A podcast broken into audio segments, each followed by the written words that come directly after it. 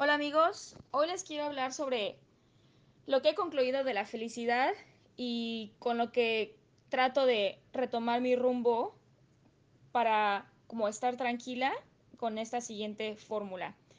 Considero que para ser felices es tener un equilibrio entre el sentido de pertenencia y desapego. Desapego por saber hasta dónde nos toca estar en cierto punto y poder continuar con el siguiente paso para crecer y pues poder soltar sin sufrir tanto, ¿no? Lo digo basándome en mi experiencia en diferentes lugares que he vivido con diferentes personas de diferentes culturas. Eh, o bueno, algo más común puede ser la preparatoria.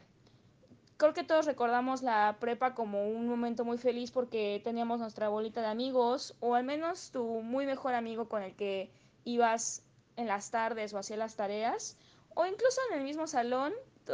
Yo creo que todos tuvimos nuestro rol. Si es que es el desmadroso, el que siempre participa, el que vende cosas y eso te forma ser parte de algo, ¿no?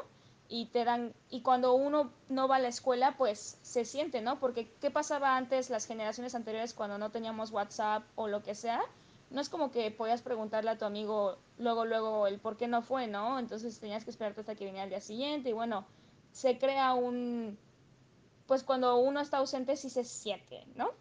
También lo he visto o lo he sentido con los scouts, aunque sea en México, en Argentina o en Inglaterra, de cierta forma que no lo viví como tal, como un grupo scout, pero es el, la filosofía del movimiento lo que a mí me hace sentir identificada y que me gusta y me siento cómoda.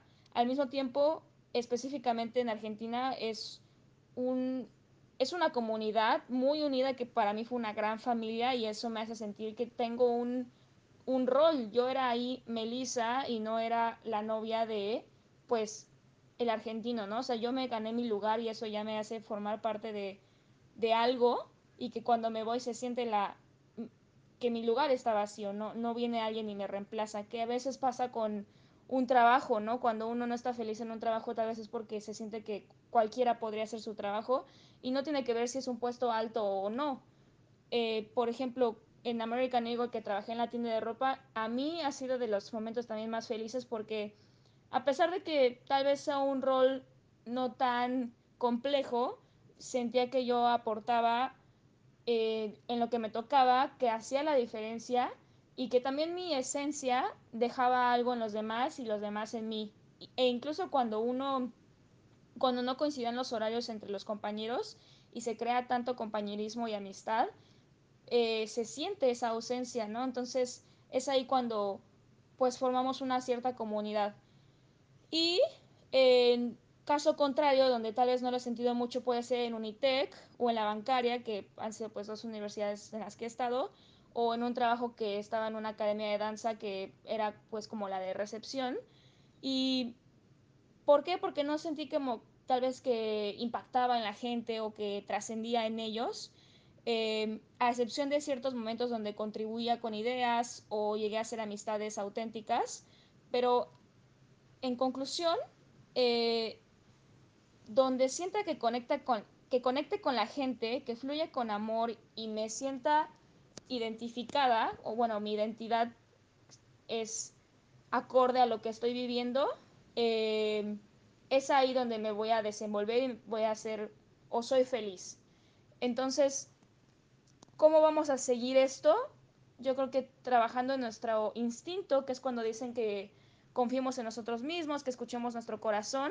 También ser muy pacientes con nuestras emociones. Es común tener miedo, ansiedad, tristeza y somos seres eh, emocionales vulnerables y no importa la edad que tengamos, si es que uno le dicen inmaduro o, que es muy maduro o lo que sea, es eh, cada quien tiene que vivir lo que le toca aprender y es ahí cuando he aprendido a dejar de juzgarme tanto a mí misma, tanto a los demás y las circunstancias en las que vivimos y no porque alguien tenga un paraíso enfrente no se va a sentir triste y, y también alguien porque tal vez eh, se viera que no vive con muchas comodidades quiere decir que viva triste, ¿no? Entonces, pues me gustaría que analices tu propia fórmula para que tú solo te reencuentres cuando sientas que estás perdido.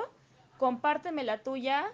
Me encanta saber de las historias de los demás y creo que es muy importante saber de, de los demás para aprender no de sus errores, pero de sus experiencias y saber qué les funciona, porque así como les digo de Unitec o la bancaria o este trabajo, tal vez otras personas sí les funcionó su experiencia ahí, tal vez tuvieron sus mejores etapas ahí. Entonces, por eso hay que vivir sin expectativas, pero a su vez esperar lo mejor y dar lo mejor. Insisto, compárteme lo que opinas tú y si te gustó, eh, quiero compartir un poquito de lo que pienso y eh, pues nada, que tengas lindo día. Te mando mucho amor y fuerza hasta donde estés. Bye.